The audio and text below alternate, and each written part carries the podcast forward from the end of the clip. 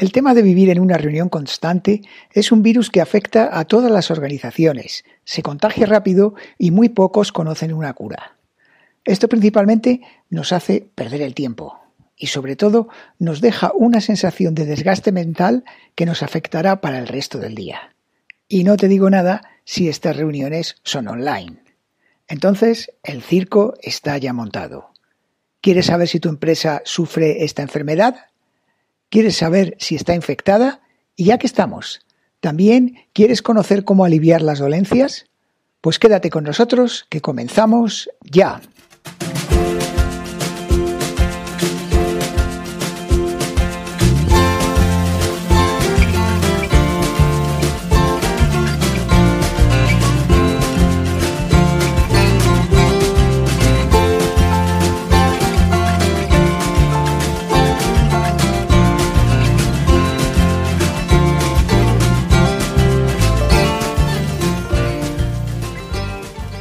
Buenos días a todos y bienvenidos al podcast ¿Y es esta tu mejor versión? El lugar en el que hablamos de los aspectos profesionales, físicos y mentales que te permitirán estar en disposición de alcanzar tu mejor versión. Cuando hace ya muchos años comencé a trabajar, concretamente en Alemania, eso de las reuniones era algo muy apetecible. La verdad, buenas instalaciones y muy acogedoras, con café, con bollitos, Habla, habla, habla, tranquilo, que no me importa, que yo estoy muy cómodo. Pero todo eso ha cambiado. Ya no hay café, ni bollitos, la sala está más bien fría, y parece que este año lo va a estar más, el proyector lleva fundido desde hace muchos meses, una bombilla de ese proyector, ojo, cuesta un huevo. Y delante tienes a un tío leyendo una presentación de 30 slides de PowerPoint con 10 líneas cada una. Además, en un inglés realmente insoportable. ¿Qué hago yo aquí? ¿Y me pagan por esto? ¿Por aburrirme? ¿Realmente le interesa a alguien lo que yo diga en esta reunión? Joder, es que yo no tengo nada que ver con esto. La verdad es que para lo que me están diciendo me lo podrían haber enviado por un email, y ya lo leeré yo por encima mientras veo en la tele un partido de la Champions.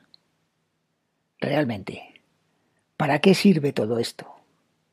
Como te puedes imaginar, ya no sirve para informar, sino que ahora se utiliza para hacerse autobombo, una campaña de publicidad o simplemente porque el gran jefe Águila Tóxica necesita indios que le hagan sentirse poderoso. A falta de likes en las redes sociales, secuestro a mis súbditos y compañeros en una sala y no tienen más cojones que escucharme y fingir además que les gusta.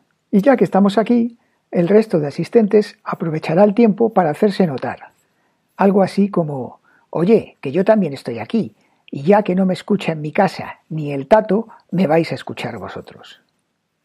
Así las cosas, cada uno utiliza la situación para enlazar cualquier tontería con algún éxito que tuvo en el pasado, alguna reivindicación, quejarse por el reparto del presupuesto, vender la lotería del colegio de su hijo o simplemente lanzar esa puya que tantas ganas tenía de clavar al tipo de enfrente.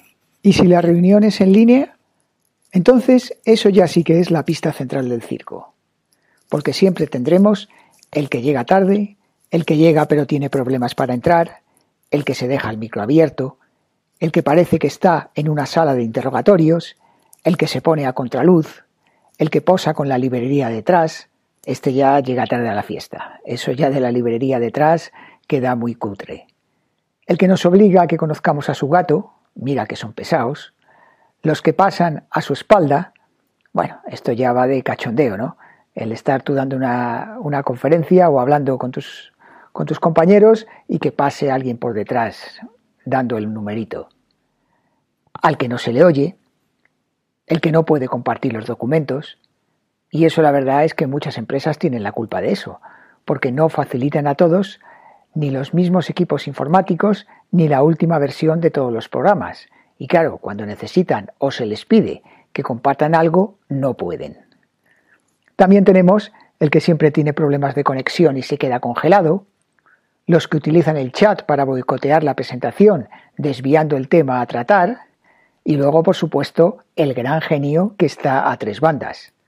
A la presentación, por si le nombran, al chat, para dar fe de que está allí y al WhatsApp para poner a caer de un burro al tío que está presentando. Sinceramente, una reunión de estas puede ser considerada oficialmente como una tortura.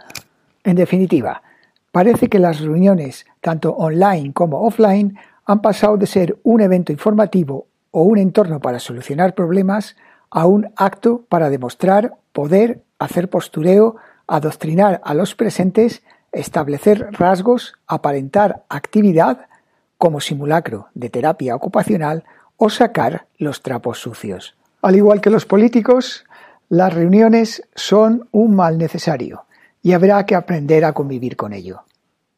Sé que os dije que tenía unas soluciones y consejos para sobrevivir a estas situaciones, pero lo he estado pensando y esto me va a dar para cuatro capítulos más. Así que de momento lo vamos a dejar aquí y ya veremos qué hacemos en 2023. Ahora tengo una reunión online con uno de mis jefes, que no me ha podido atizar cibercollejas desde hace una semana y ya duda de su poder, liderazgo y quizás de su propia existencia. Pero bueno, eso lo arreglamos en una reunión. Feliz Navidad. Como siempre, espero vuestros comentarios, ideas o propuestas y si os ha gustado, pues ¿por qué no recomendarlo? Gracias por escucharlo desde cualquiera de las plataformas que hayáis elegido y hasta la próxima semana.